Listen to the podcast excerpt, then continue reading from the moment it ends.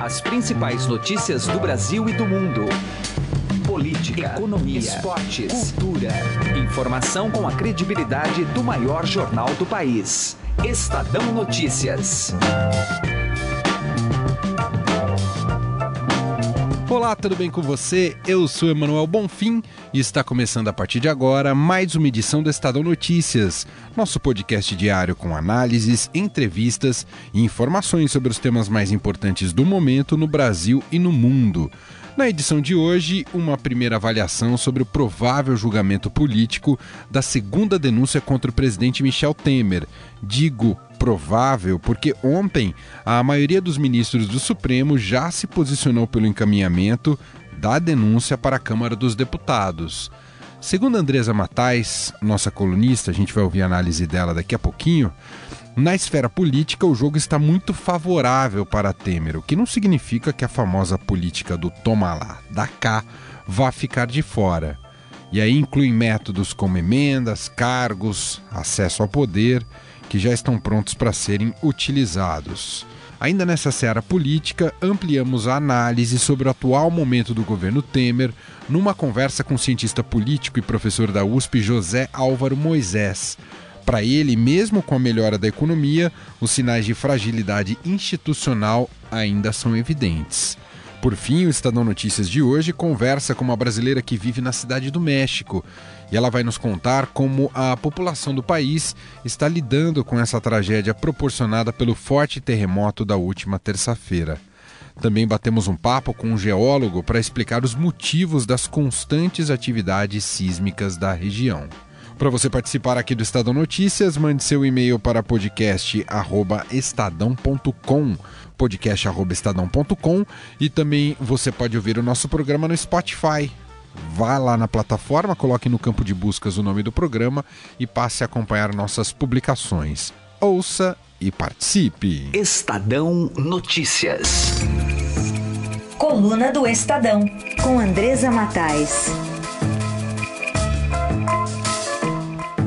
O nosso papo agora é com a editora da coluna do Estadão, Andresa Matais, que normalmente fala com a gente direto de Brasília, mas nessa semana ela está aqui em São Paulo, então o papo é pertinho. Tudo bem, Andresa? Oi, Emanuel, tudo bem? Oi para todo mundo. Andresa, o Supremo não concluiu ontem o julgamento né, sobre a segunda denúncia do presidente Michel Temer, mas já tem uma maioria, ainda que eles possam mudar uh, seus votos mas já uma maioria, sete votaram para que a denúncia continue, vá para a Câmara, e o ministro Gilmar Mendes foi o único voto contrário. Imaginando que esse cenário não mude muito, o jogo agora é o jogo político. O que, que a gente pode esperar desse jogo político, Andresa? Pois é, Manuel. Agora o governo já estava considerando é, muito fácil derrubar essa denúncia na Câmara. Eles estão é, tratando a denúncia com respeito, porque sabem que ela pode afastar o presidente da República caso ela seja aprovada pela Casa, mas eles já fizeram ali uma contabilidade que indica que vai ser mais fácil é, derrubar essa denúncia do que foi a primeira, porque era uma novidade, isso nunca tinha acontecido. Então o preço foi lá em cima. Então agora, é, o governo já mostrou as armas que tem é, e algumas pessoas estão temerosas né, em confrontá-lo é, para pedir muitas coisas, talvez não recebam, é, e então para não se prejudicar, ela, o governo está achando que elas vão votar é, para que o Supremo não abra um processo contra o presidente da República. O que, que o governo fez? É, na primeira denúncia, ele vetou e fechou todo o acesso de quem votou contra o Temer aos ministros, ao Palácio do Planalto, além de segurar as emendas parlamentares que são enviadas para fazer obras nos estados, investimentos. Isso é muito importante para os deputados mostrarem serviço né, na hora da campanha, dizer: olha, esse hospital aqui, fui eu que construí essa ala com o dinheiro que eu consegui lá em Brasília. Então, esses deputados que votaram contra o presidente não vão ter é, esse discurso para apresentar na campanha. É, e além disso, vai ter todo um discurso que é o seguinte: você vai ficar contra o Janot ou contra o, ou contra o presidente Temer. Que dilema, Andresa. Pois é, e o Janot não é muito querido lá na Câmara, né, Manuel? Porque ele denunciou vários deputados, é quadrilhão daqui, claro. quadrilhão dali, é, tá todo mundo um pouco no mesmo barco, e é isso que os interlocutores do presidente Temer estão vendendo ali na Câmara. É, quanto mais é, enfraquecido o Janot, melhor para todo mundo, que foi alvo de uma flechada dele. Então, por isso é que eles acham que vai ser mais fácil é, derrubar, né, mandar para a gaveta essa segunda denúncia. Tem ali agora um passo importante, que é na Comissão de Constituição e Justiça, que o presidente é o deputado Rodrigo Pacheco e ele cabe a ele indicar o relator dessa denúncia. Vamos lembrar que na primeira ele deu bastante dor de cabeça para o Palácio, ele, ele indicou o Sérgio Sveiter, né? Sa Sérgio Sveiter, que era do PMDB, mas já se posicionava ali contra o presidente Michel Temer. Depois ele acabou até saindo do partido. É, mais o que eu já ouvi ali da cúpula do PMDB é que o Rodrigo Pacheco chegou a se pedir desculpas depois de tudo que aconteceu, falou que exagerou, não deveria ter indicado chamado Sveiter, Sveiter ou alguma coisa parecida, para relatar Sveiter e que é a lá brasileira. A lá brasileiro e que ele não vai repetir é, isso dessa vez. Então, até isso o governo já está contando lá a seu favor, porque acha que o Rodrigo Pacheco vai indicar um nome mais neutro, né, que não tem um lado é, nesse contexto. Até porque o Rodrigo Pacheco não é bobo, ele também foi punido aí pelo governo, ele queria muito fazer a presidência de Furnas, não conseguiu, levou um puxão de orelha e agora né, vai recolher as armas é, para, na segunda denúncia, conseguir recuperar um pouco desse capital político que ele perdeu. O PSDB. É, já avisou a banca, a, o líder do PSDB ali na, na, na Comissão de Constituição e Justiça, já pediu para o Pacheco para que não indique nenhum deputado do PSDB é, não é porque eles não querem é, relatar nada com relação a favor ou contra o Temer, é porque a bancada está dividida e eles não querem lá é, deflagrar de novo a quarta guerra mundial. Já teve a terceira na primeira denúncia, teria uma nova agora. Lembrando que o PSDB tem vários ministros, entre ele o ministro Sim. Antônio, entre eles o ministro Antônio Embaçaí, que é da Secretaria de, Articulação do governo, está ali no coração o presidente Temer fica num, num elevador ali para eles se reunirem, se encontram toda hora. Ele é um dos formuladores políticos do governo. E tem o Bruno Araújo, ministro da Cidades. Cheio de grana. O Aloísio Nunes, que é ministro das Relações Exteriores. E deve ter até mais algum que eu já estou esquecendo aqui. É, então, é, ficaria muito ruim para o PSDB é, novamente votar contra o presidente. Embora o placar na comissão vai ser desfavorável ao Temer, porque ele está cheio de cabeça preta. Mas depois lá no, no, no plenário tem os cabeças brancas que dão uma equilibrada nesse placar. Muito bem. Essa é a Andresa Matais, editora da coluna do Estadão. Você acompanha o comentário dela todos os dias aqui com a gente no podcast Estadão Notícias. Muito obrigado, Andresa. Tchau, tchau, Emanuel. Um abraço para todo mundo. Estadão Notícias. Política. O governo Michel Temer apresenta sinais de fragilidade, apesar da agenda econômica positiva e do amplo apoio no Congresso. A análise é do cientista político e professor da USP, José Álvaro Moisés, que conversou com Heisen Abac. Vamos ouvir. É, nós estamos vivendo aí no governo Michel Temer, é, não sei se o senhor concorda com a figura aí de linguagem, mas parece uma montanha russa. Parece que de vez em quando ela está lá no alto, depois vem alguma coisa que vai lá abaixo. O senhor vê que cenários aí para o governo Temer, né, num curto e médio prazo? Olha, eu acho que o governo enfrenta uma, uma denúncia muito grave. Não é normal que você tenha um governo que tenha tantas denúncias contra e, ao mesmo tempo, um nível de uh, aceitação por parte da população, de popularidade, extremamente baixo que vem progressivamente cai, caindo. Né? Isso não é uma coisa normal no funcionamento de governos uh, democráticos. Quer dizer, pode ocorrer mas indica uma fragilidade, indica uma, um déficit de funcionamento, de governabilidade muito forte.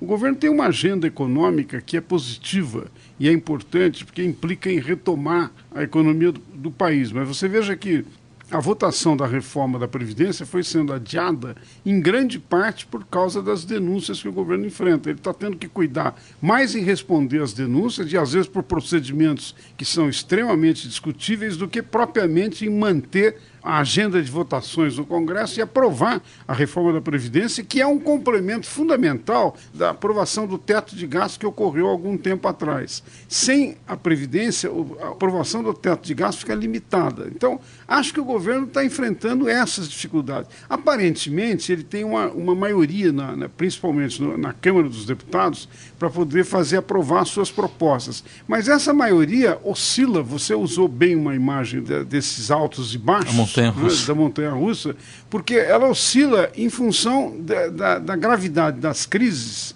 Daí os, os apoiadores cobram um preço mais alto do governo é? para poder manter a sua lealdade. Isso é um aspecto do funcionamento do chamado presidencialismo de coalizão. Eu sou um crítico desse mecanismo, desse funcionamento, porque eu acho que isso, ao invés de responder bem à sociedade, deixa uma série de questões sem um tratamento adequado. Quer dizer, principalmente o fato de que o parlamento tem pouca autonomia, no caso brasileiro, para poder é, é, propor a sua própria agenda junto com a agenda do executivo.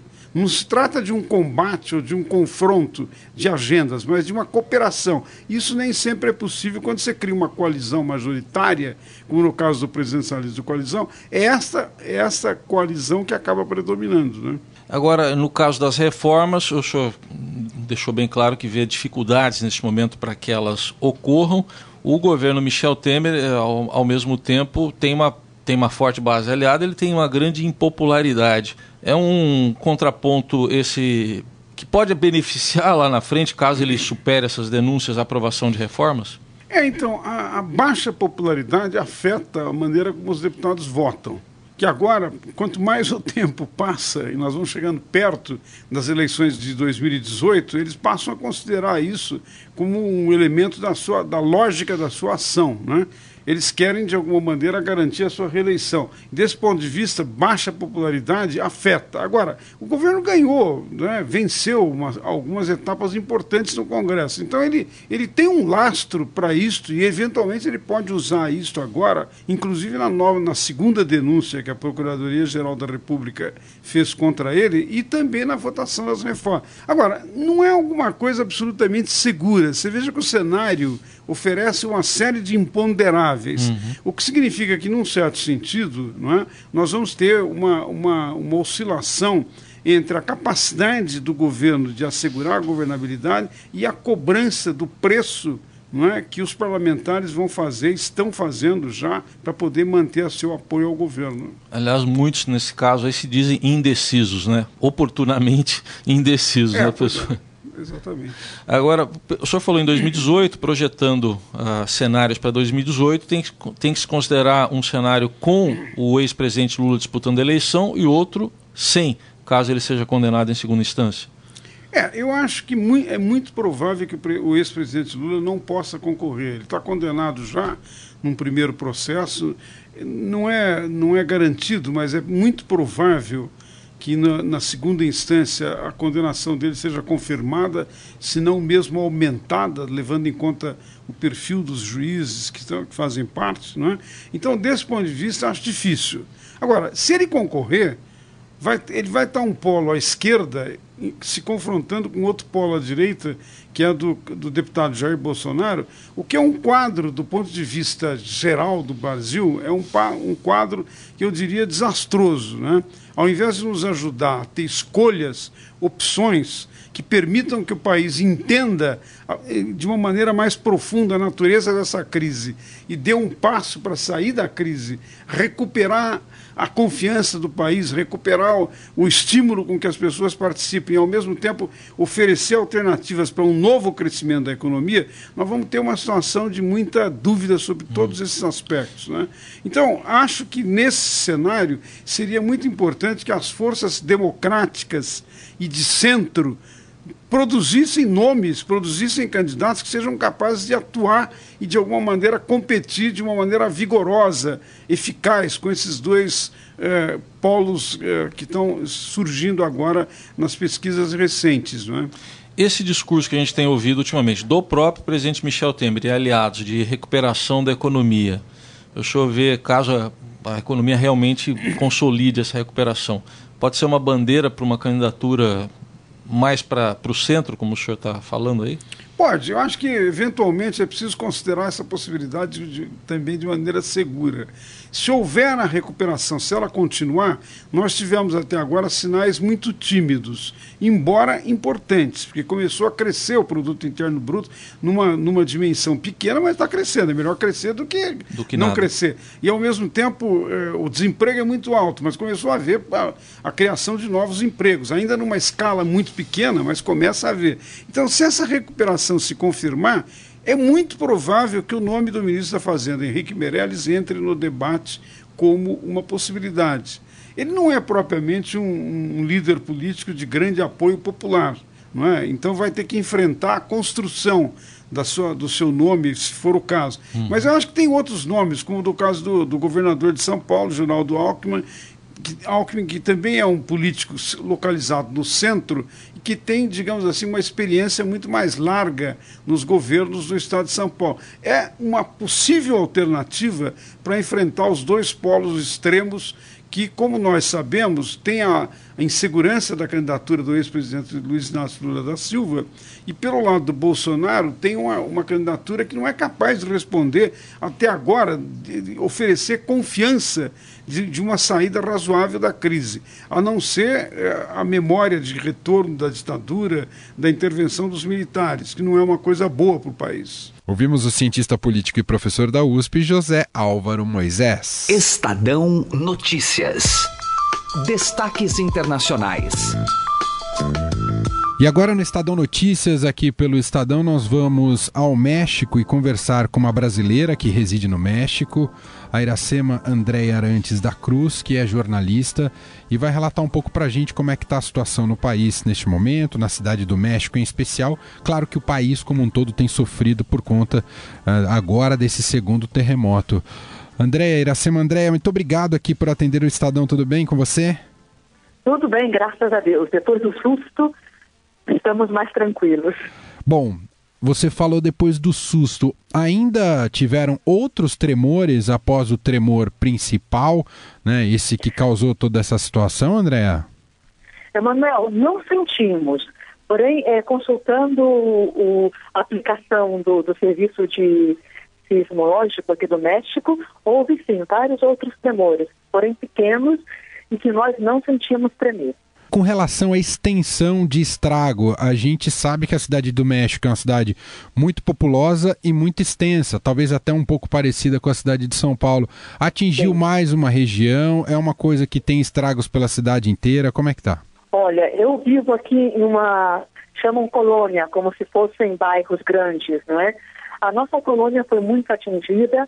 Soubemos mais pelas vozes da rua porque ontem as comunicações estavam todas cortadas, que desabaram seis edifícios aqui na nossa região. Não é?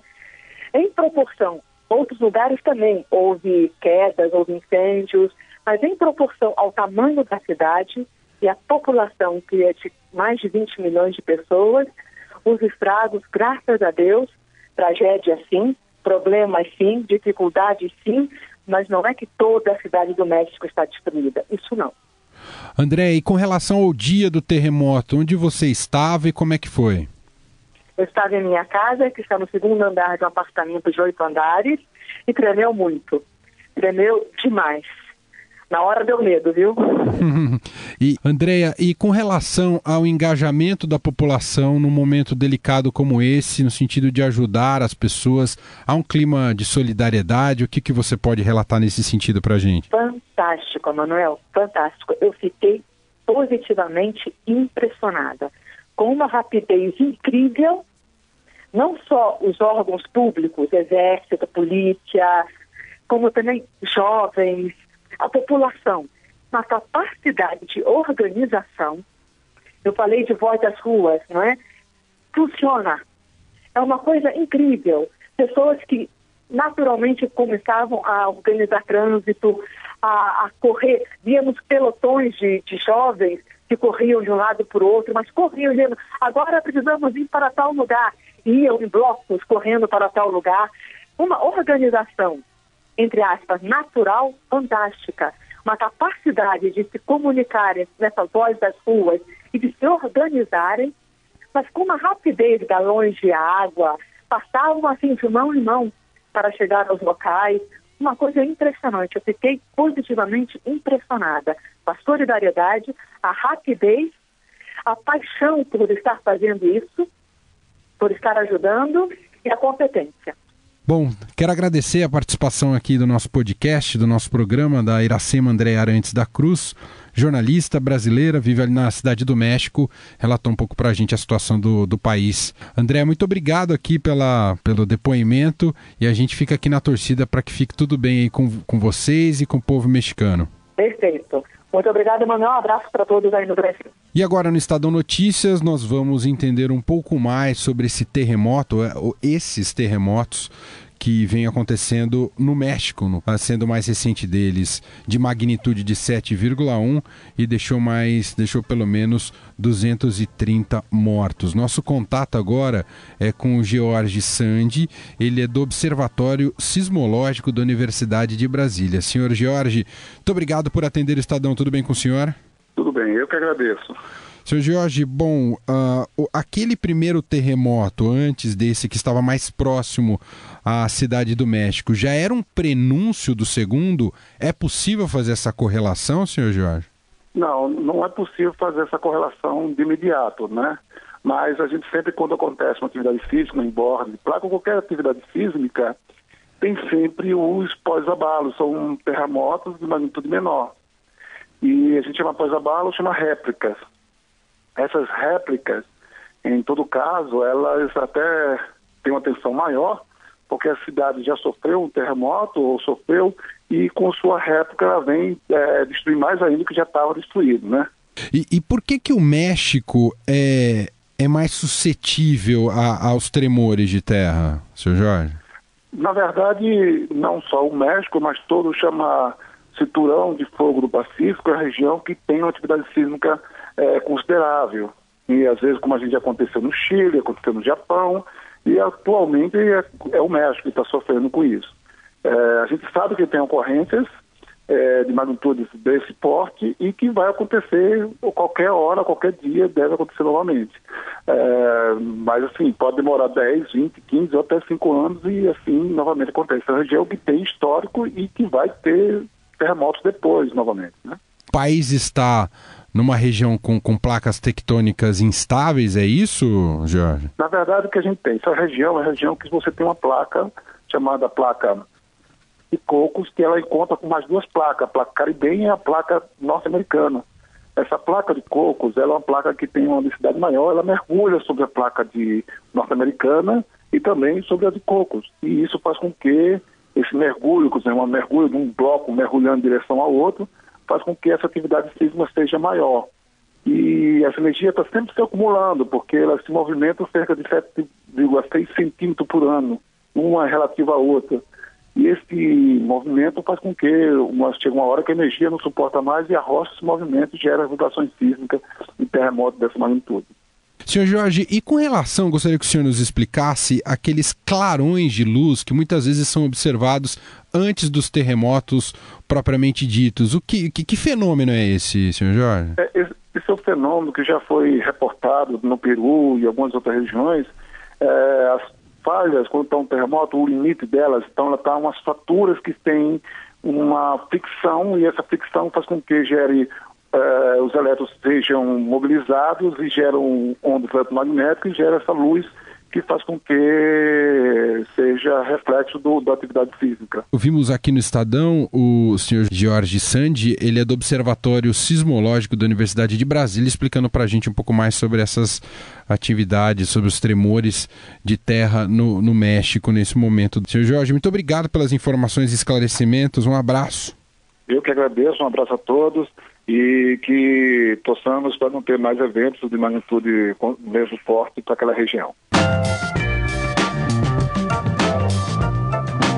O Estadão Notícias desta quinta-feira vai ficando por aqui. Contou com a apresentação minha, Manuel Bonfim, produção de Gustavo Lopes, participação de Raíssen Abac e montagem de Nelson Volter.